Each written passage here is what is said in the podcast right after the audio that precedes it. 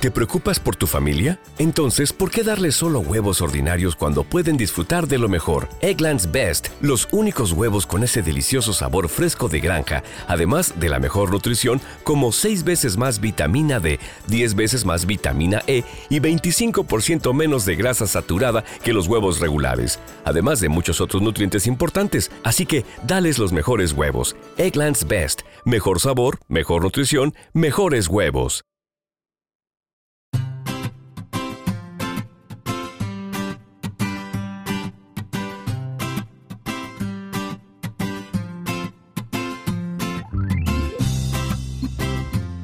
Bienvenidos al capítulo 134 de Perspectiva, un podcast de Milcar FM donde analizamos cada semana todas las decisiones y estrategias de las empresas que nos rodean. Hoy hablaremos de Cosentino y de las claves que les han llevado al éxito a nivel mundial. Si eres de los que les gusta estar informados, no lo dudes, sube el volumen y acompáñame. Yo soy David Isasi y hoy es 1 de julio de 2019. ¡Comenzamos!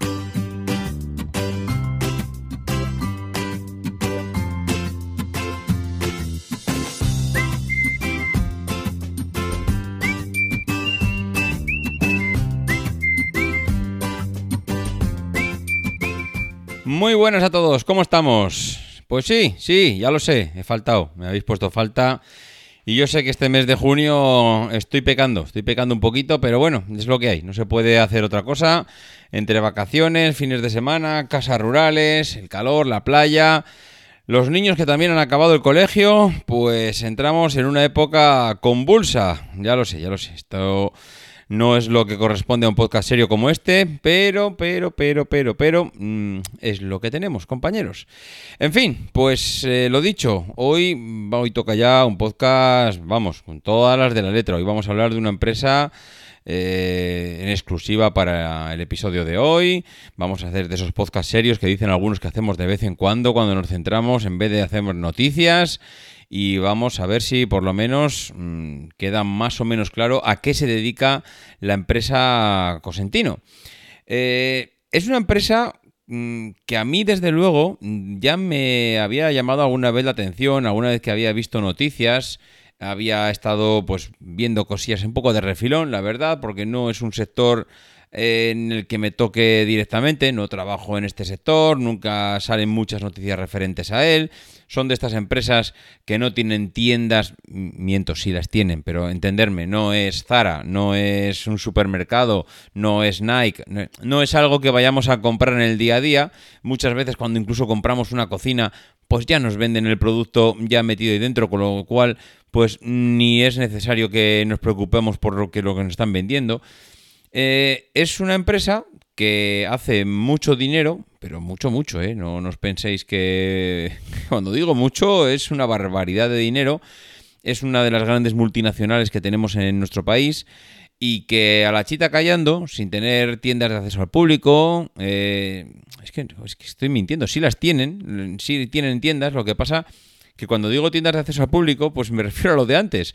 No es una tienda donde vayamos a comprar zapatillas, no es una tienda donde vayamos a comprar los productos del día a día, ni supermercados, ni los teléfonos móviles, ni nada. No vamos a comprar habitualmente este tipo de tiendas. Nadie va a comprar un mármol, la encimera de su baño habitualmente. Es muy raro eh, que tú vayas a, a, ponerte una cocina, no vayas a la tienda de cocinas y no esté poniendo la encimera. Igual él te da a elegir el producto te da a elegir, pues mire, esto es un silestone, esto es un mármol, esto es un lo que sea, pero tú lo estás eligiendo en la tienda de, de, otro distribuidor, no lo estás eligiendo el que te está vendiendo el pack completo, no lo estás eligiendo en el que vas a la encimera. Lo mismo que pasa con el resto de productos de baños, de cocinas, de suelos, que el que te lo está vendiendo directamente no es el fabricante. Y encima eso tiene mucho más mérito, porque realmente hacer dinero sin que trate directamente contigo el cliente es realmente complicado. Pero es que claro, cuando eres tan bueno, tan bueno, tan bueno haciendo el producto,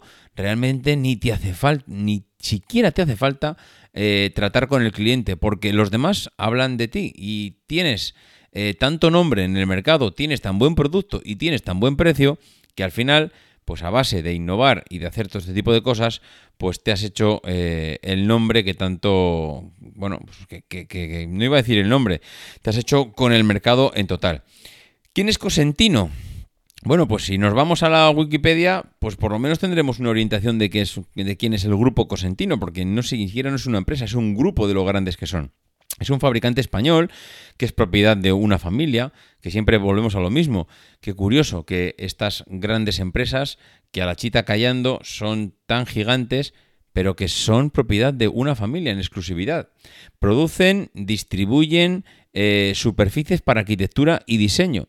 Eh, tienen marcas comerciales tan conocidas como Silestone, como Decton, como Eco, como Sensa y, seguramente algunas de ellas no las conoceréis o incluso ninguna de ellas las conoceréis, pero están prácticamente en la vida de todos nosotros porque de una manera o de otra todo el mundo tenemos una cocina, todo el mundo tenemos unos baños, todo el mundo pisamos un suelo cerámico.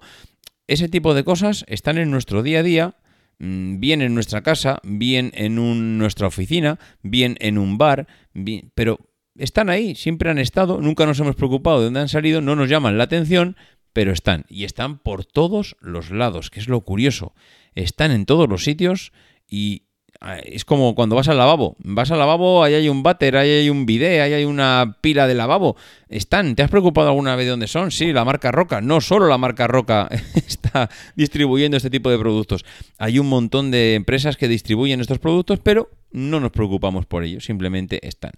Bueno, pues eh, Eduarda y Eduardo Cosentino comenzaron su labor en los años 40, eh, en 1940, con la explotación de canteras y la elaboración básica de mármoles en su localidad eh, de Almería.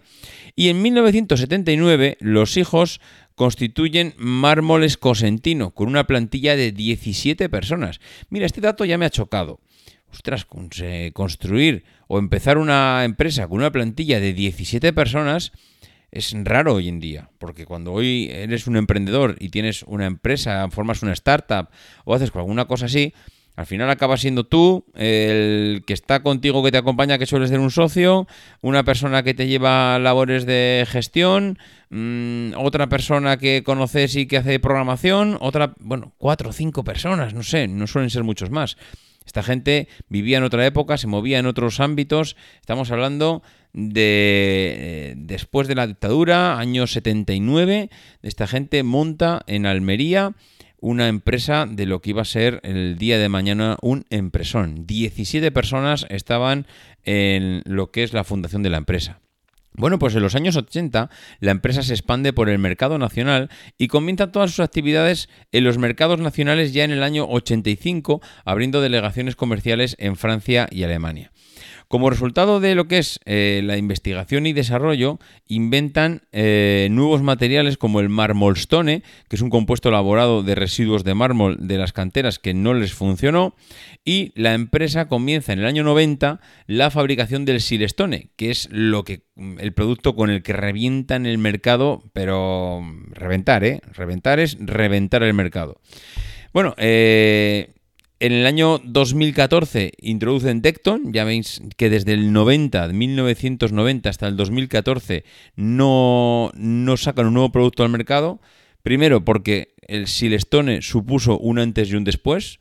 Silestone es el producto con el que eh, desbancan a toda la competencia, eh, les lanza al mercado internacional, les lanza al estrellato, nunca mejor dicho.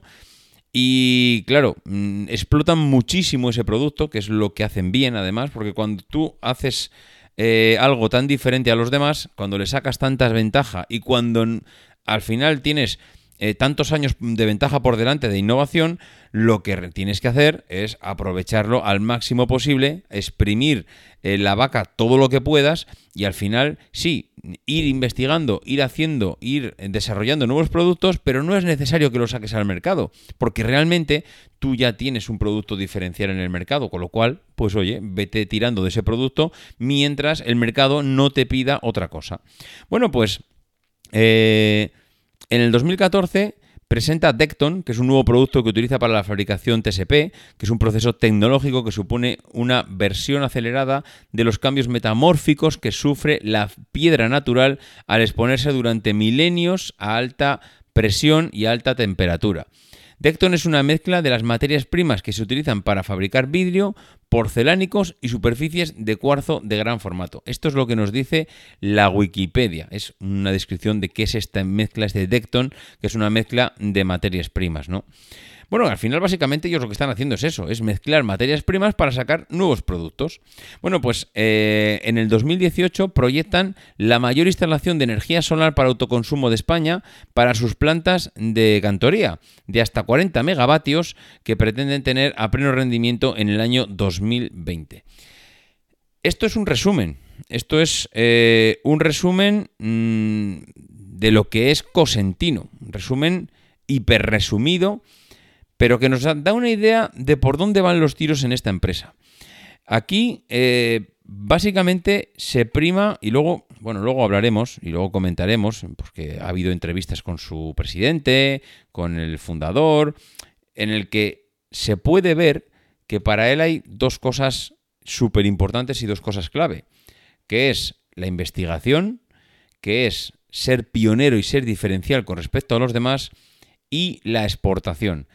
Para ellos, eh, a ver, lo que pasa es que esto es curioso, porque claro, estamos en el año 2019 y hablar de exportación a nivel mundial es muy fácil, porque es lo habitual, lo que hace todo el mundo. Exportar a todo el mundo, pues prácticamente yo diría que no hay ninguna empresa en el que mm, dentro de sus planes estratégicos, dentro de su estrategia futuro, no esté expandirse a nivel mundial. Pero es que, claro, esta gente eh, funda la, empresa en el año 1979. Es que estamos hablando de, que hace ya 40 años eh, esta gente fundó la empresa. Claro, es que hace 40 años ya tenían mentalidad de internacionalizarse y de, mm, digamos, abrirse a un mundo que por aquel entonces no era global. Con lo cual el mérito es doble. Tener esa visión de futuro. Eh, a ver, bueno, claro, es que yo he dicho hace 40 años, hace 40 años de que se elabora la marca Cosentino. Eh, ya hemos hablado que los fundadores no es hace 40 años, sino hace 80 años. Realmente la empresa viene de mucho más atrás. Pero bueno, todavía tiene más mérito, si es que todavía tiene más mérito aún. Una empresa que se funda y ya desde su fundación está pensando en crecer, en expandirse, en innovar, en diversificarse, en hacer algo diferencial con respecto a los demás, porque el mármol ya existía, pero en cambio lo que no existía era el Silestone, esa marca, ese producto que les hace tan diferenciadores de los demás. Bueno, pues eh, esto es lo que a mí me choca. Me choca que esta empresa, sin tratar directamente con sus clientes, haya sabido expandirse, pero expandirse no os podéis hacer una idea, ¿eh? O sea, esta gente tiene tiendas como si fuese Inditex en las grandes ciudades, porque mira, eso es un tema estratégico que me encanta. ¿Por qué Cosentino abre tiendas en las grandísimas ciudades del mundo? ¿Por qué abre una tienda en Los Ángeles? Por, sea, mm, ¿por qué abre una tienda, eh, no sé, hay tiendas, hay tiendas emblemáticas ¿eh? en los grandes países, eh, parece que además tienen intención de abrir en Nueva York, en Singapur, en Sydney. ¿Por qué están en las grandes ciudades y no están en el resto de las ciudades del mundo? Es decir, hombre, lo primero que se nos viene a la mente es decir, hombre, es normal, ¿no? Si voy a un país, si vengo a España a expandirme, ¿dónde voy a ir? Pues a Madrid y a Barcelona, sería lo habitual. Ya, pero bueno, una vez que estoy en Madrid y en Barcelona, ¿por qué no voy a Zaragoza? ¿Por qué no voy a Sevilla? ¿Por qué no voy a Bilbao? ¿Por qué no voy a Valencia? Pues eso, para mí, es un tema estratégico. ¿Dónde están los grandes arquitectos del mundo? Están en las grandes ciudades.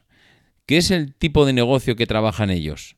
Pues algo relacionado completamente ligado a la arquitectura, pero completamente ligado. Sus principales clientes no son la señora del quinto que va a reformar la cocina. Indirectamente lo es, porque al final su producto acaba en la señora del quinto que reforma la cocina. Pero esa señora no elige el producto.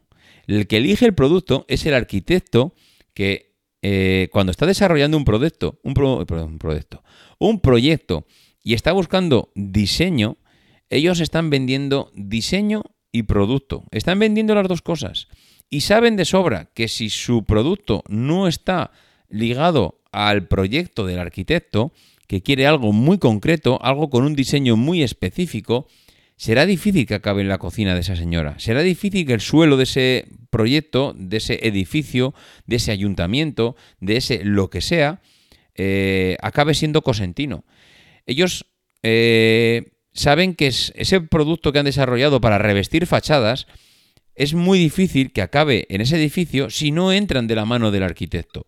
Entonces, ellos tienen, eh, para dar servicio a esas grandes arquitecturas, tienen tiendas, tienen, mm, bueno, sí, son tiendas en que yo creo que se puede acceder al público, eh, pero sobre todo son tiendas muy enfocadas a tener prestigio y a tener eh, ese servicio a todos los grandes arquitectos del mundo que están desarrollando proyectos, bueno, grandes y pequeños, ¿eh? No, esto no es solo para que venga Calatrava y ponga un edificio de este producto.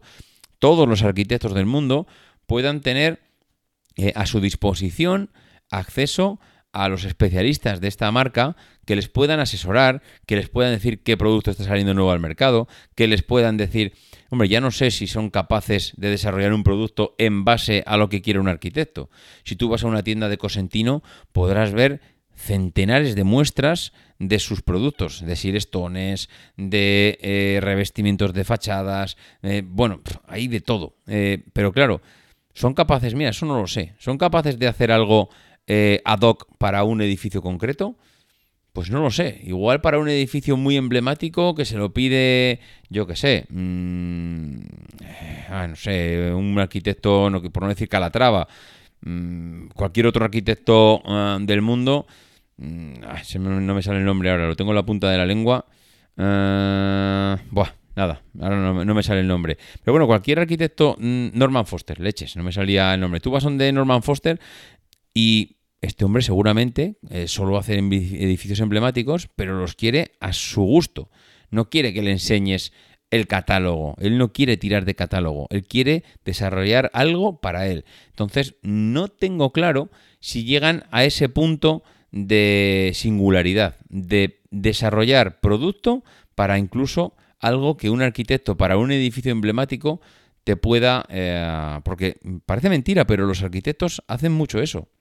Visitan edificios que ya están desarrollados, que son emblemáticos, que al final son vanguardistas y se quedan mucho con esas ideas y luego las intentan plasmar exactamente igual o convertidas o digamos adaptadas a sus edificios, pero ya saben de quién es el producto.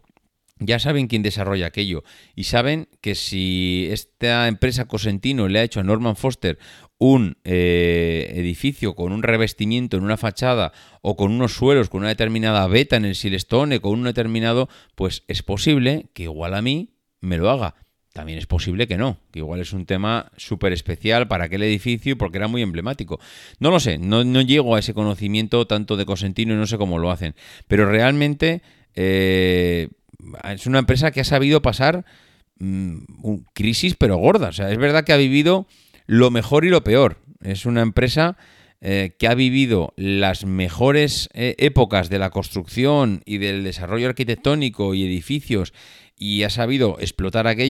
When you drive a vehicle so reliable it's backed by a 10-year, 100,000-mile limited warranty, you stop thinking about what you can't do and start doing what you never thought possible. Visit your local Kia dealer today to see what you're capable of in a vehicle that inspires confidence around every corner. Kia, movement that inspires. Call 800 333 4KIA for details. Always drive safely. Limited inventory available. Warranties include 10 year 100,000 mile powertrain and 5 year 60,000 mile basic. Warranties are limited. See retailer for details. You've worked hard for what you have your money, your assets, your 401k, and home. Isn't it all worth protecting? Nearly one in four consumers have been a victim of identity theft. Lifelock Ultimate Plus helps protect your finances with up to $3 million in reimbursement. LifeLock alerts you to identity threats you might miss, and if your identity is stolen, your dedicated U.S.-based restoration specialist will work to fix it. Let LifeLock help protect what you've worked so hard for. Save 25% off your first year on LifeLock Ultimate Plus at lifeLock.com/aware. Terms apply. Pues a, a límites insospechados para expandirse por el mundo, pero también han pasado crisis, ¿eh? han pasado crisis muy gordas y es una, una, empresa que factura más de 850 millones de euros al año y ojo, el 90% fuera de España. Que esa es la clave de haber superado las crisis. ¿Por qué Fagor se fue al garete? Porque Fagor eh, tenía prácticamente todos sus activos, todo su desarrollo, lo tenía mucho invertido en el mercado español. El mercado español se fue al traste y Fagor se fue detrás del mercado español de inmobiliario. ¿Qué le pasó a, Cosentino? Cosentino apenas facturaba el 10% de su facturación en el mercado español. Con lo cual, bueno, pues es verdad que la crisis fue a nivel, a nivel global, ¿eh? a nivel mundial. Pero bueno, lo que se ha sufrido en España no se ha sufrido ni de lejos en otros países. Aquí en España se hacían viviendas, se hacían, eh, vamos, 10 veces más viviendas que en toda Europa junta. Con lo cual, claro, la leche que nos pegamos aquí en España a nivel inmobiliario fue de agárrate que viene curva. Claro, si tú tienes el negocio tan diversificado como lo tenían ellos, es mucho más suave esa crisis que ha venido a nivel mundial. Y luego si encima eh, no hay tanta... Pasa que esto es muy fácil decirlo. Iba a decir que no hay tanta competencia en este sector. Seguramente si yo estaría metido en este sector, eh, pues igual no hablaría tan fácilmente de que no hay tanta competencia. Igual lo digo porque realmente no lo conozco. Yo sé que hay empresas israelíes y de, otro, y de, otros países que también trabajan en este sector y, son competitivas. Pero claro, igual mm, desde luego no lo son al, al, nivel que yo le veo a Cosentino, que es una empresa que tiene ocho plantas de producción, que siete las tiene en España y una en Brasil que son 14 canteras de piedra natural, 19 fábricas de elaboración repartidas eh, en varios países, que tiene a más de 4.300 empleados en todo el mundo, que distribuye sus productos y sus marcas a más de 110 países desde, desde Almería. Y que vamos, mm, cuando tienes presencia comercial en 40 países y en 30 de ellos con instalaciones propias, pues bueno, mm, desde luego a mí ahora mismo me parece yo diría de las empresas, pero de las más fuertes, ¿eh? ¿eh? seguramente no es Inditex por todo lo que genera Inditex, porque es casi inigualable, pero yo diría que es de las del top 10 de empresas a nivel español. El grupo Cosentino, mm, pero además saneadas, ¿eh? ¿eh? el que ahora mismo haya una empresa potente a nivel mundial en España, lo puedo ver viable. Tú tienes Movistar, que es una empresa potente, tú tienes Inditex, tú tienes el Banco Santander, es decir, hay empresas muy potentes, pero que esa empresa potente en España, el 90% de su facturación venga de fuera, ojo que igual no hay muchas, ¿eh? que igual los podemos contar con los dedos de una mano. Es que nacer en un país, crecer en un país y facturar más del 90% en ese mismo país, hombre, no voy a decir que es fácil, está al alcance de muy pocos, pero digamos que es lo natural. Ahora, crecer en el país, desarrollarse y expandirse y ser capaces de sacar el 90% de tu facturación fuera del país, ojo, ojo, ojo a ver quién es capaz de hacer esto, ¿eh? Esto está al alcance de muy, muy, muy poquitos. A mí esto, desde luego, será de lo que, vamos, mm, de lo que más me choca, ¿eh?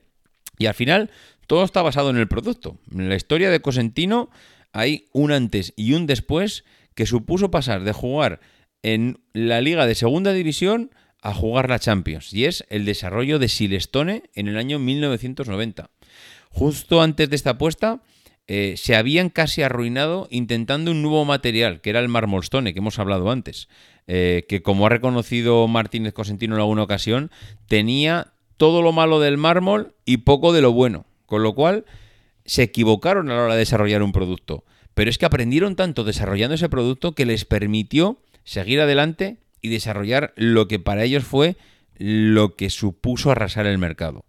Tras ese, tras ese, fiasco, sigue indagando y llega al Silestone, que representa también el 90% de su facturación. Esta empresa parece que todo va de 90 en 90. Ellos mismos dicen que nació de la necesidad de contar con un producto industrializado que permitiera construir una empresa de futuro e internacionalizada. Fijaros, ¿eh? lo tenían claro, ¿eh? Producto industrializado, es decir, que podamos desarrollar en masa, que permita lanzarnos al futuro y diferenciarnos y además globalizado a nivel mundial.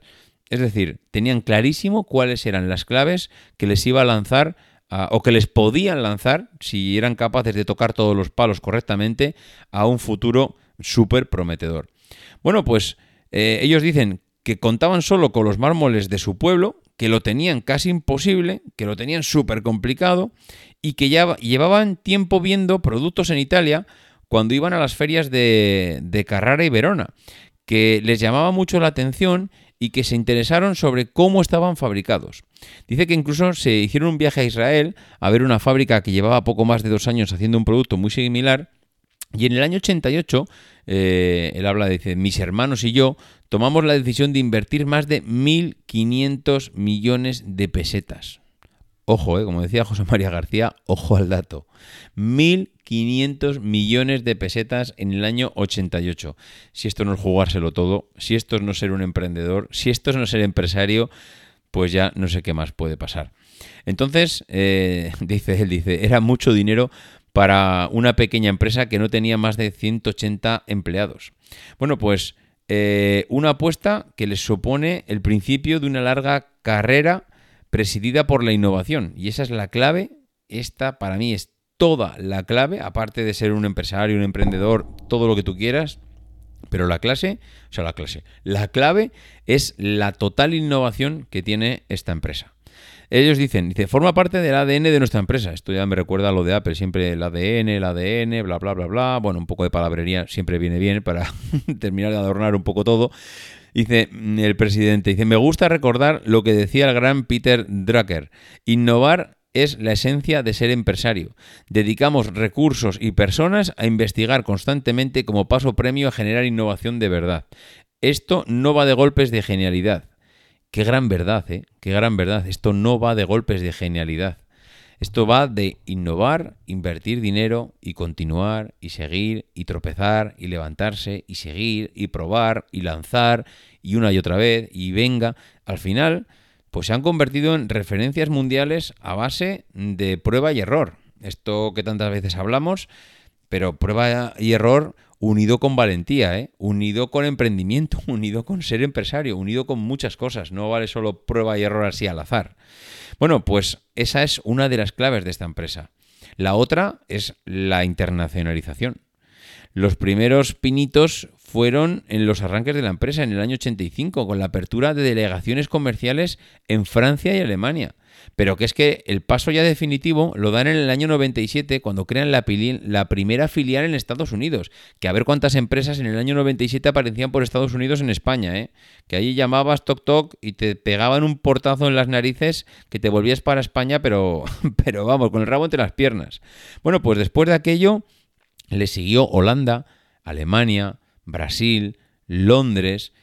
Las empresas eh, empiezan exportando, hacen su primera venta a un cliente internacional y luego vienen otros. Y, así mm, se nos fuimos ganando confianza y experiencia. Y dice, el salto importante viene cuando eres capaz de apostar de forma duradera por un mercado con inversiones fijas en activos y que las empresas familiares tienen que desprenderse de complejos y clichés para dar el salto a la internacionalización. A mí en esto que dice hay una cosa que me gusta y además me gusta mucho. Dice, las empresas empiezan exportando, haciendo su primera venta a un cliente internacional y luego vienen otros. Aquí hay una cosa que hay pocos que hacen. Cuando uno se lanza a nivel global, hay gente que no mide sus fuerzas. Esto ya lo hemos hablado alguna vez en perspectiva. Hay gente que cuando se lanza a nivel internacional no es capaz de ver hasta dónde es capaz de abarcar ellos mismos. Tú te puedes lanzar a nivel global, pero claro, mm, si sois cuatro y el del tambor, ¿cómo vas a lanzarte a siete mercados a la vez? A 10, a 15, a 20. Si, sin que si incluso las grandes multinacionales, hablamos de los Google, de los Apple, de los Amazon, de los... ponle el nombre que quieras. Cuando lanzan un producto, primero Estados Unidos, luego China, luego Inglaterra, luego Brasil, y va llegando paulatinamente poco a poco. Y eso que son grandes monstruos. Y eso que tienen capacidad, musculatura, mm, lo tienen todo para llegar. Pero, ay amigo, es que no es fácil digerir todo eso. Hay veces que hablamos muy a la ligera de por qué no lo lanzan a todos los países. ¿Por qué? Pues porque es muy difícil. Porque cuando una empresa quiere internacionalizar un producto, lo suyo es empezar, como dicen en Cosentino, empiezas con un cliente y vas haciendo país. Y eso es como suelen hacer todas. Hay que ir haciendo país, hay que ir conquistando el país. Hay que no solo picotear. Si tú vas picoteando por toda Europa, no estás en ningún sitio. Estás con 4 o 5 clientes, con 10 clientes, pero no estás en Europa, estás con 10 clientes. Ahora, no es lo mismo llegar a Francia y conseguir un cliente, conseguir dos, conseguir tres, conseguir diez, conseguir veinte, conseguir cincuenta clientes en Francia, amigo. Ya no es que estés con un cliente en Francia, es que has conquistado el país, es que tienes tu empresa ya con las raíces metidas en Francia. Digo Francia, la primera que se me ha ocurrido, ¿eh? Francia, Portugal, Italia, la que queráis en Europa. Y, también digo Europa porque parece que es lo más natural, eh, porque yo hablo desde España, pero que esto se puede hablar y se puede extrapolar a donde queráis. Lo normal es que si tú llegas a un país es que te afiances, que conquistes ese país, que las raíces sean tan profundas que sea imposible ya que te saquen del país. Porque al final, si no metes las raíces hasta las entrañas del país, lo que va a pasar es que tu competencia, a nada que haga cualquier movimiento, que lo hará, porque las empresas cuando huelen el miedo al final hacen movimientos para sacarte del país, eh, te, te va a echar. Pero claro, no es lo mismo que te la jueguen con un cliente que es tu único cliente, a que tengas 30 clientes en ese país y que te la jueguen con dos, con tres, que te quiten cuatro, que te quiten cinco, ah, ya da igual. Tú ya tienes mucho más clientes en ese país, ya estás afianzado, tienes capacidad de devolver el golpe. Y si devuelves el golpe, teniendo las raíces bien afianzadas en la tierra, no será un sopapo, será un puñetazo en toda regla y vas a luchar de tú a tú contra tu competencia en ese país.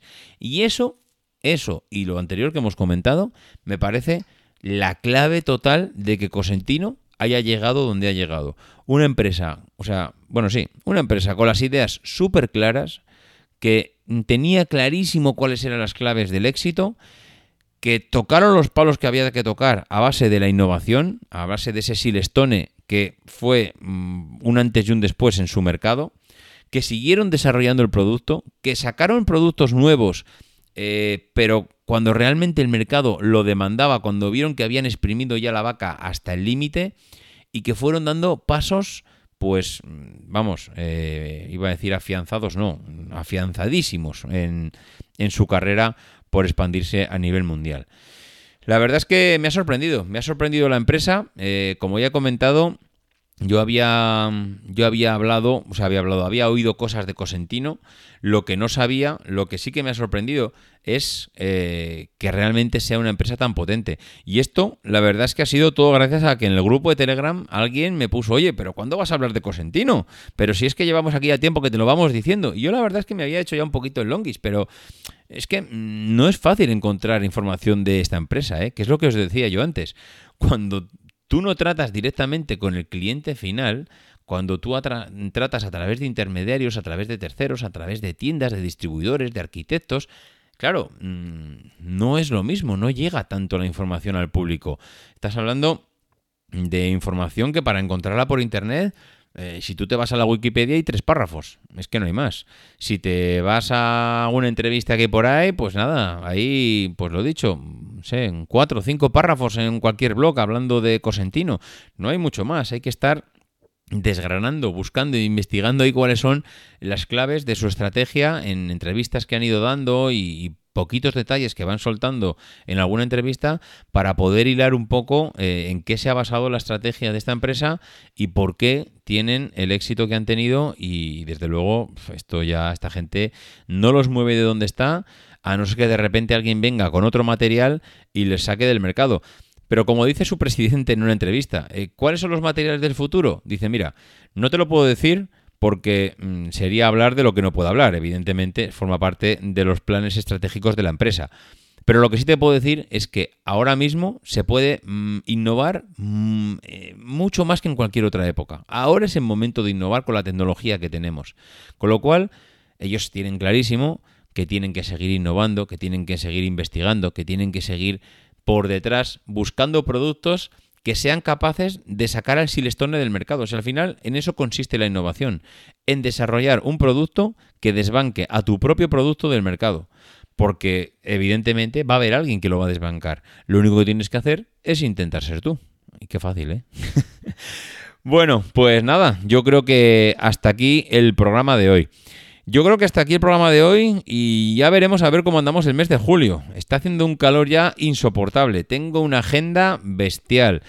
Perspectiva mm, va a empezar a aparecer y desaparecer durante el mes de julio. ¿eh? No tengo claro cómo lo vamos a hacer. Tengo por ahí un especial sobre automoción que ya os comenté hace poco que yo creo que saldrá la segunda quincena de julio, que será el previo ya de vacaciones. Voy a ver si puedo grabar otro antes de ese. Mm, tampoco lo tengo claro, porque es que si miro la agenda ahora entre fines de semana, playas y actividades con los niños y demás, pues esto se complica. Y es que, claro, el problema de perspectiva es que es un podcast que grabo el fin de semana. Entonces, si el fin de semana se me llena de actividades y de historias, pues entonces adiós, adiós al episodio de esa semana. No es lo mismo que corriendo a Nueva York y aquí va mi cuña, pero ¿qué demonios hacéis que los que no os habéis suscrito no os habéis apuntado ya corriendo a Nueva York? Pues sí, ya es lo mismo, lo mismo que la semana pasada. Apuntaros a Corriendo a Nueva York, el nuevo podcast en el que hablo de un reto personal de cómo correr la maratón de Nueva York. Pero bueno, por ejemplo, Corriendo a Nueva York lo grabo eh, a diario. Lo grabo por las mañanas, eh, antes de empezar cualquier otra cosa. Con lo cual, pues bueno, es un podcast diario, se graba por las mañanas, no interfiere con perspectiva, no tiene nada que ver. Puedo seguir grabando y sacando Corriendo a Nueva York y puedo seguir eh, no sacando perspectiva porque no tienen nada que ver uno con otro, con lo cual, pues no se extrañe que siga saliendo corriendo a Nueva York durante todo el mes de julio, incluso posiblemente agosto, ya veremos cómo nos lo montamos, y que perspectiva, por ejemplo, no salga, pues porque ya, ya os digo que tienen momentos diferentes eh, para cada uno de los podcasts. En fin, que no entretengo nada más. Que lo dicho, que los que queráis escribirme ya sabéis, davidcisasi.mac.com, arroba maxatine, en el grupo de Telegram o en la página web de milcar.fm barra perspectiva. Que lo dicho, que nos escuchamos la semana que viene y que no dejéis de intentar ser uno de esos locos que hace lo imposible por cambiar el mundo.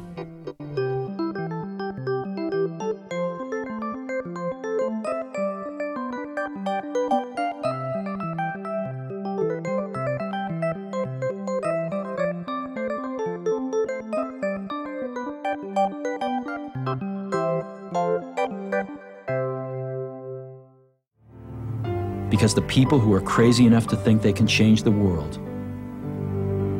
are the ones who do.